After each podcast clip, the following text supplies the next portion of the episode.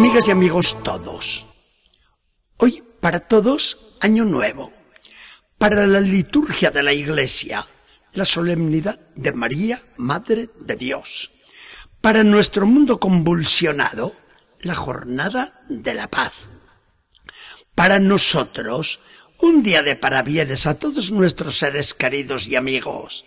Feliz y próspero año nuevo.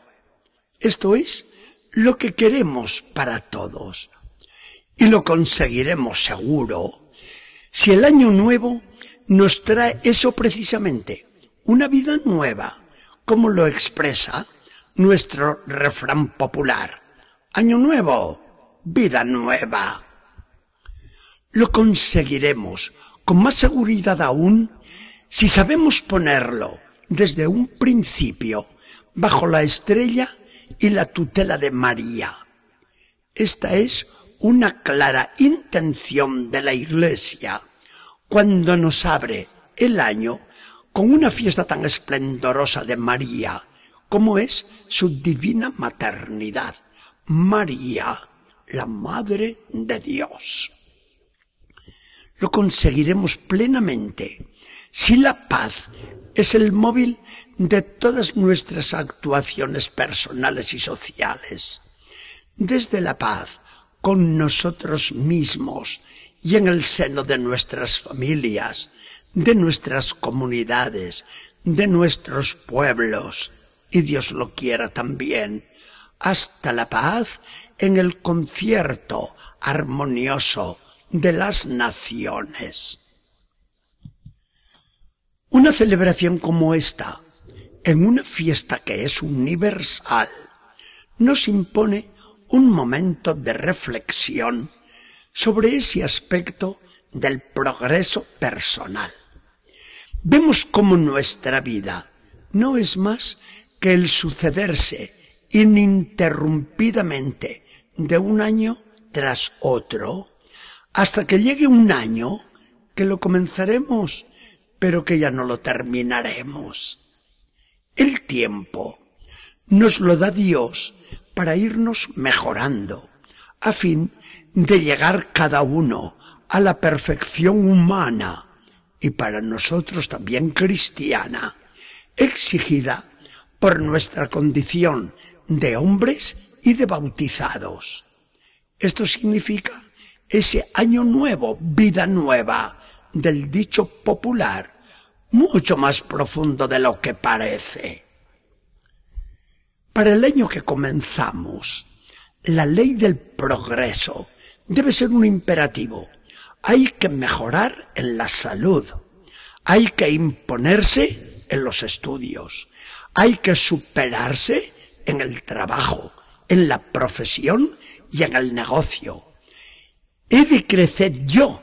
Ahora ya habla cada uno en persona propia. He de crecer yo vigorosamente en la relación con Dios, en la fe, la piedad y en el hacer el bien a todos. Hacemos nuestro el dicho sobre el amor. Mejor que el año pasado y menos que el año que vendrá dentro de 365 días. Miramos ahora a María. En el Evangelio que la Iglesia nos propone en este día, vemos a la Virgen convertida en el archivo viviente de los mejores recuerdos de Jesús. Es natural, era madre, y a una madre no se le escapa un detalle de la vida del hijo.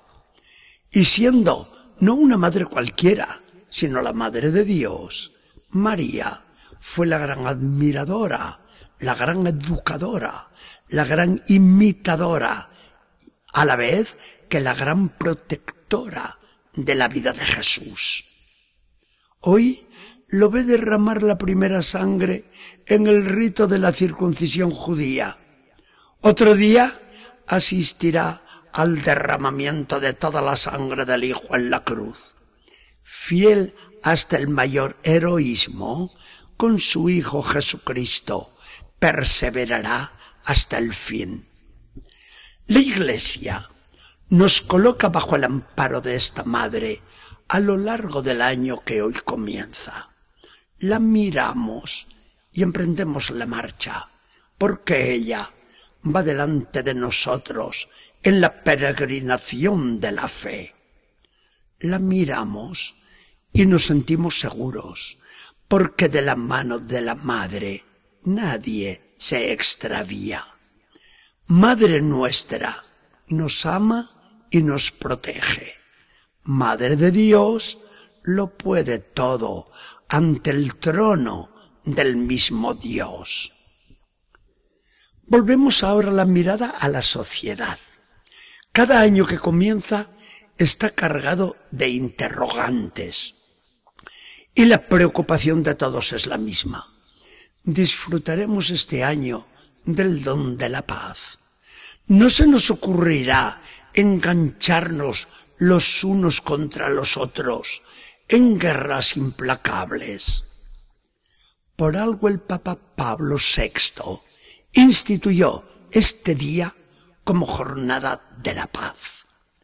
La Organización de las Naciones Unidas que busque soluciones a los conflictos.